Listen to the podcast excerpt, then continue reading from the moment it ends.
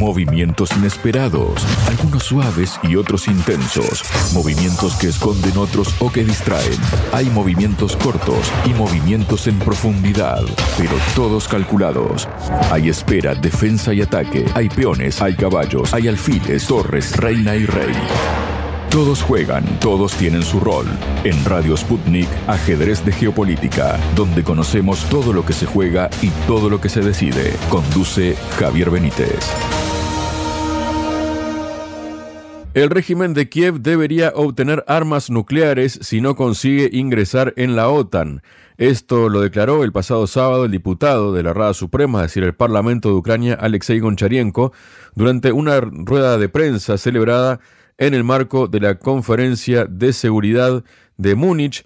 Para hablar sobre este tema y asuntos vinculados, estoy junto al doctor en Relaciones Internacionales y además autor del libro El descenso de la política mundial en el siglo XXI, Alberto Huchenreuter. Alberto, bienvenido a Radio Sputnik. ¿Cómo está? Hola, ¿cómo están? Gracias por llamar. Muchísimas gracias a usted, Alberto.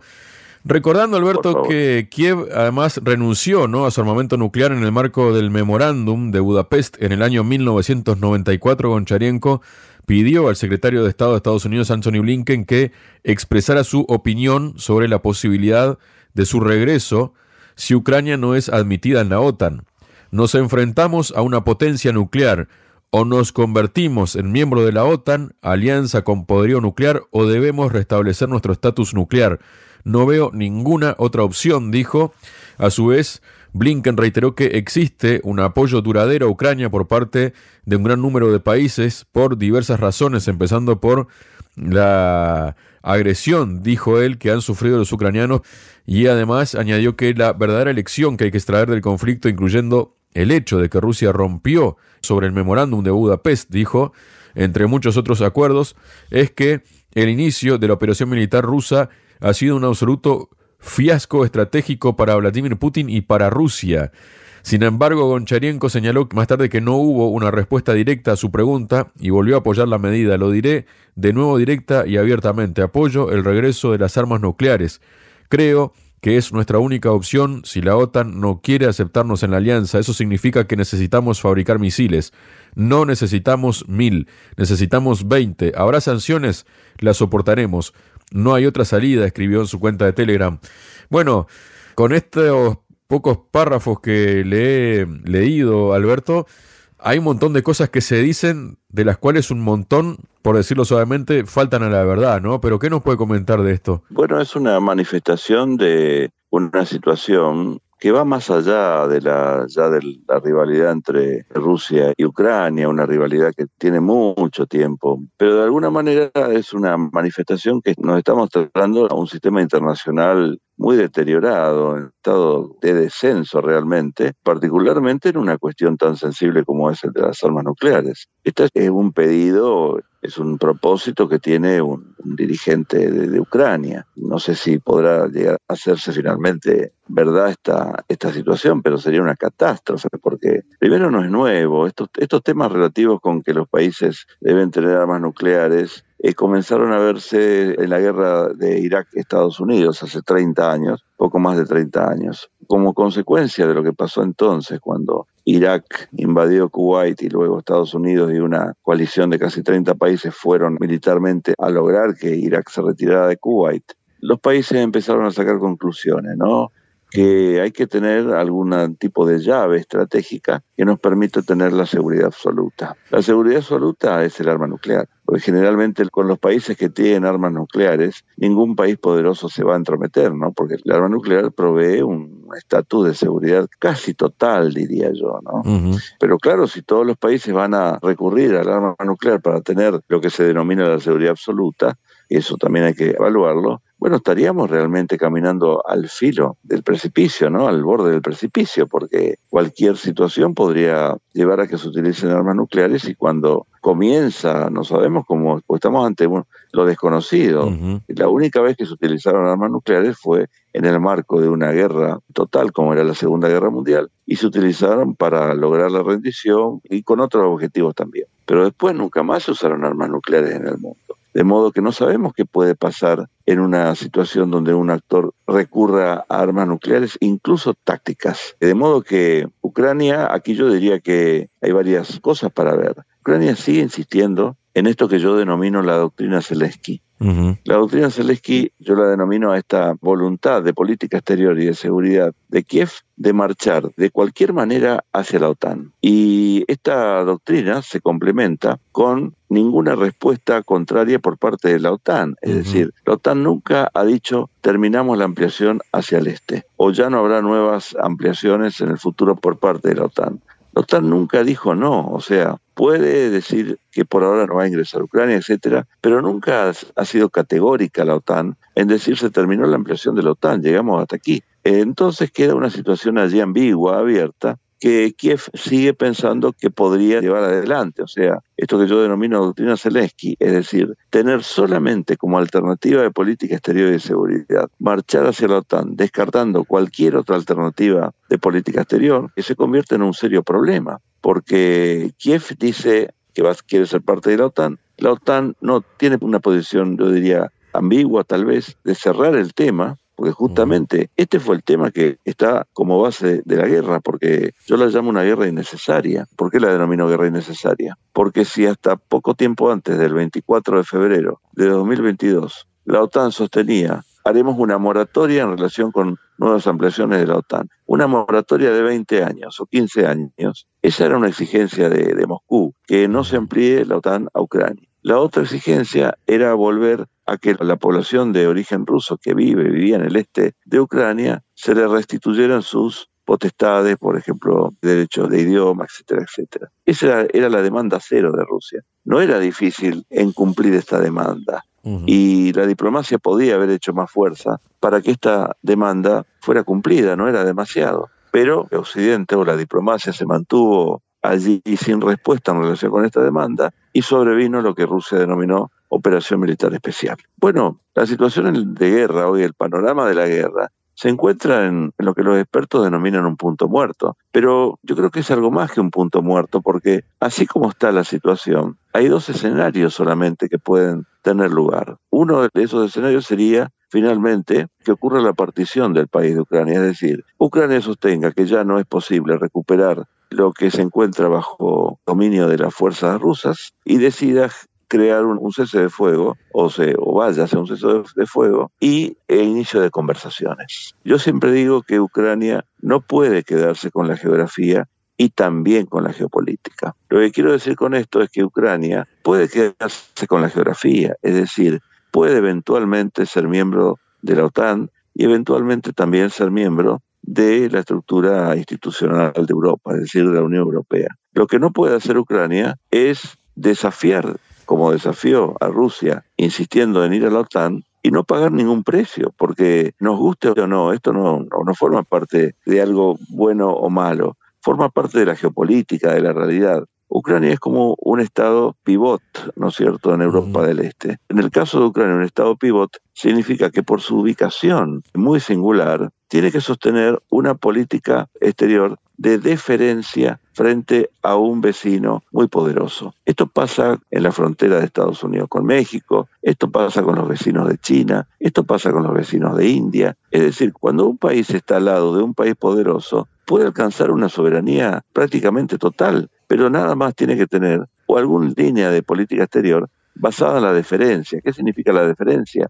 Es si vamos a tomar alguna medida de política exterior realmente importante, preguntémonos cómo podría afectar esto a nuestro vecino poderoso. Eso significa una política de deferencia. Ucrania podría haber seguido en la situación que se encontraba. Por eso digo, no era necesario plantear esta política exterior de vía única de ir en algún momento hacia la OTAN, porque esto genera una situación de inestabilidad en lo que se denomina la seguridad, ¿no es cierto? Puesto que si todos hablan, eh, tanto en Rusia como en Europa, como en, la OTAN, de la importancia de la seguridad este, indivisible. La seguridad indivisible significa que todas las partes se encuentren seguras, porque si no hay seguridad indivisible, quiere decir que una de las partes está llevando adelante medidas en detrimento de la seguridad de la otra. Esto para mí es lo que provocó el desajuste geopolítico y la situación que tenemos hoy. Pero bueno, de ahí a pensar que hay que ir a las armas nucleares para lograr tener la soberanía absoluta, bueno, esto es ingresar a un terreno desconocido, porque es como pensar que, no sé, Irán diga que va a ir de cualquier manera hacia las armas nucleares, que Jordania diga que va a ir hacia, de cualquier manera hacia las armas nucleares, que Siria diga que sería un, bueno, estaríamos en, en los márgenes de los desconocidos, porque sabemos que allí el país poderoso, Israel, no lo va a permitir. Bueno, en Europa del Este pasa lo mismo. Es casi impensable que sostener Ucrania pueda llegar a tener armas nucleares, porque Rusia no lo va a permitir. Pero quien debería no permitir no es solamente Rusia, sino también Occidente, porque lo que se ha perdido aquí es también este concepto de cultura estratégica. La cultura estratégica es la que existe entre los poderes preeminentes, entre China, Estados Unidos, Rusia, China, Estados Unidos, es decir, entre esos países poderosos, preeminentes, que hacen lo que pueden en la política internacional, como diría Tucídides, a diferencia de aquellos países que sufren lo que deben, como decía Tucídides, estos países, más allá de las diferencias, suelen establecer un mínimo de convivencia estratégica. Lo que ha desaparecido aquí es la convivencia estratégica porque en parte se ha desplomado la cultura estratégica. ¿Dónde se ve que se ha desplomado? Al darle lugar a un actor intermedio como Ucrania de intentar propósitos que terminan afectando la seguridad entre los países fuertes. No sé si se entiende la idea, ¿no es cierto? Cuando se da lugar a preferencias estratégicas a un país que está por debajo de los poderes preeminentes, aparecen allí las turbulencias. Esto es lo que pasó aquí. Se podía haber proporcionado seguridad a Ucrania de otra manera, se podían haber establecido conferencias de seguridad que mantengan lo que se denomina la seguridad indivisible, y la historia hubiera sido otra pero eh, la diplomacia estuvo muy por debajo realmente de lo que debió ser y se llegó a esta situación. Para mí la guerra, que ya no sabemos el número de muertos, esta es una de las grandes incertidumbres de esta guerra, porque puede haber 400.000 muertos como 70.000, la población de Ucrania decayó sensiblemente, es una situación de inseguridad regional que se ha también desfondado y no era necesario llegar a esto. Siempre hay que preguntarse quién se beneficia con esta situación, porque en política internacional ningún proceso o fenómeno es neutro. Siempre hay alguien que se beneficia. Claro, ahí justamente da con la clave, Alberto, sin querer me está llevando a un lugar por lo que pensaba transitar justamente, ¿no? Y es que este conflicto, según una publicación del Wall Street Journal, en Ucrania ha supuesto un impulso considerable para el complejo militar industrial estadounidense, aumentando el número de pedidos que recibe el Departamento de Defensa. Desde el inicio de la operación militar rusa hace dos años, la industria de defensa de Estados Unidos ha experimentado un auge en los pedidos de armas y municiones, como señala el medio estadounidense. Esto se debe a que los aliados europeos están tratando de reforzar sus capacidades militares, ya que el Pentágono está reponiendo las reservas militares agotadas de Ucrania. Todo esto, por supuesto, está hiluanado o hilado con el tema este de la aprobación o no de parte del Congreso de Estados Unidos de ese famoso paquete ¿no? de 60 mil millones de dólares.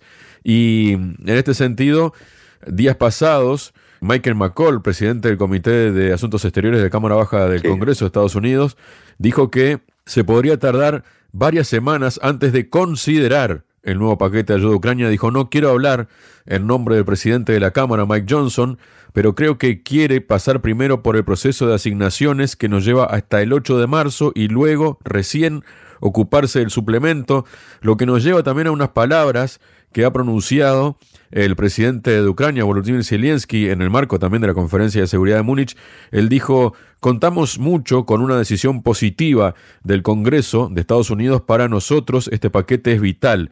No estamos considerando una alternativa para hoy porque contamos con Estados Unidos como nuestro socio estratégico y con que siga siendo un socio estratégico.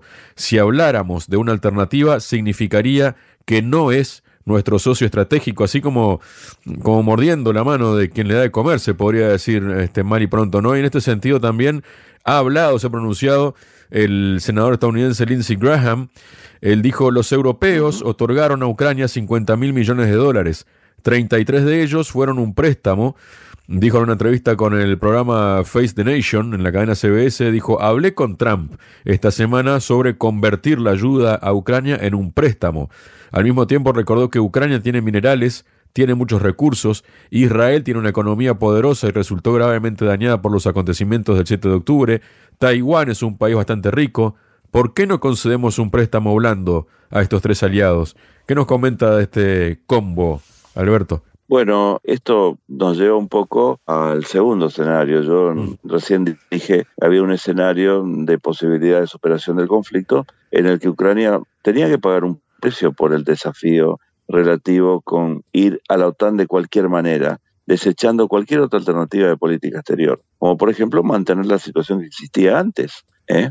Ucrania antes tenía relaciones con Rusia, con Occidente, con todo el mundo, pero no, eligió una política que terminó generando un descalabro general en el país y en la región, ¿no es cierto? Y finalmente también en la seguridad global, no solamente regional. De modo que aquí entran a jugarse el, cuestiones relativas con el segundo escenario. El segundo escenario implicaría ya una guerra prolongada. Ya es una guerra prolongada porque en pocos días se cumplen dos años de guerra en Ucrania, ¿no? Pero una guerra prolongada sería que todo 2024 Ucrania y Rusia continúen en guerra y ver qué pasa después. Pero realmente la pregunta es, ¿no hay una voluntad en Occidente por implementar una diplomacia que vaya al menos pensando en un cese de fuego e inicio de conversaciones? Nadie quiere esto. No lo quiere Rusia, no lo quiere Estados Unidos, nadie lo quiere. Están especulando para ver qué puede pasar con las elecciones de Estados Unidos, etcétera. Porque no se puede estar echando combustible al fuego, ¿no es cierto? Supongamos que en Estados Unidos se aprueba 61 mil millones de dólares que están allí paralizados por ahora.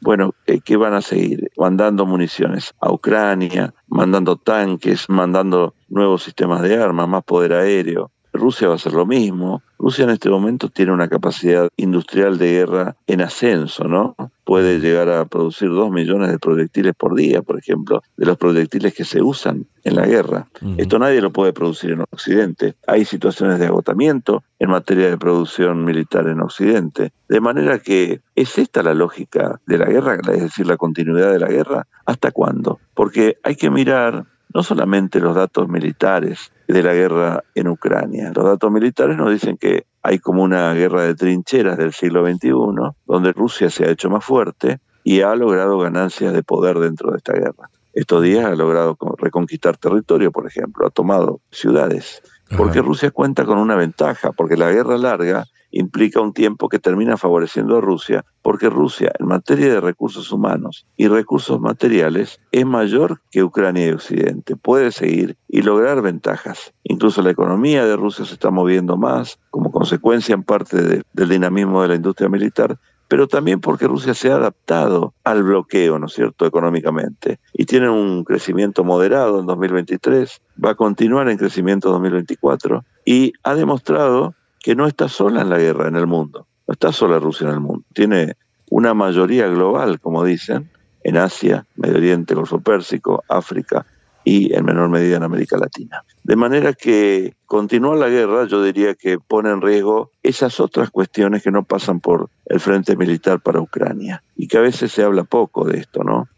Usted bien lo dice por ahí, pero Ucrania, por ejemplo, tiene un sensible descenso de su población. Antes de la guerra, Ucrania tenía casi 42 millones de habitantes. Hoy, incluida la población que está en el este de Ucrania, tiene 33 millones de habitantes. Es decir, se fue mucha gente de Ucrania y difícilmente vuelva. El índice de natalidad descendió en Ucrania aparte, la esperanza de vida descendió en Ucrania, el mercado laboral está realmente roto en Ucrania, hay inflación, aumentó la corrupción en Ucrania. O sea, es un estado casi colapsado de Ucrania. En esta situación pretende seguir la guerra, va a seguir adquiriendo armamento para continuar la guerra frente a un adversario que se ha adaptado a la guerra, que tiene una gran reserva en materia de hombres y está produciendo industrialmente para la guerra cada vez más. Sería un poco tomar el camino equivocado para mí, ¿no es cierto? Pero aquí no está solo Ucrania, están la Unión Europea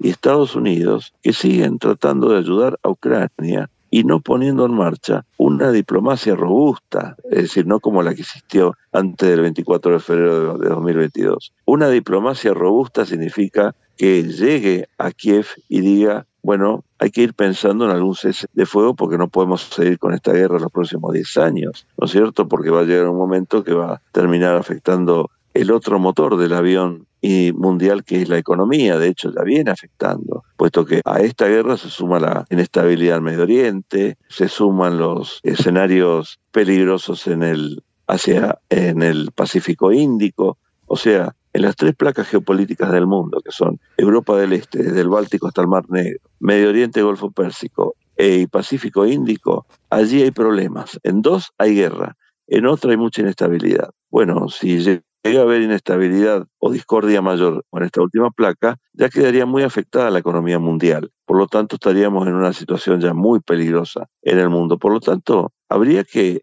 pensar en algún tipo, no digo de acuerdo por ahora, pero en algún cese de fuego e inicio de conversaciones sobre escenarios para salir de este laberinto. Las relaciones entre Ucrania y Rusia van a quedar fracturadas por mucho tiempo, sin duda, pero hay que pensar en una configuración internacional, porque el mundo no va a soportar muchos años de desorden internacional confrontativo. El desorden internacional confrontativo significa que aquellos poderes preeminentes que deberían pensar un orden internacional están todos enfrentados entre sí, o en algunos casos en una situación de no guerra, como por ejemplo Rusia y Occidente, pero también está China y Estados Unidos, India y China. En Medio Oriente los poderes intermedios como Turquía, Arabia, Irán, también tienen problemas entre sí, de manera que tanto en el segmento de países que hacen lo que pueden, como aquellos países que han ascendido en la jerarquía estratégica internacional, están en problemas. Por lo tanto, el mundo necesita un descanso estratégico el mundo. Y resulta realmente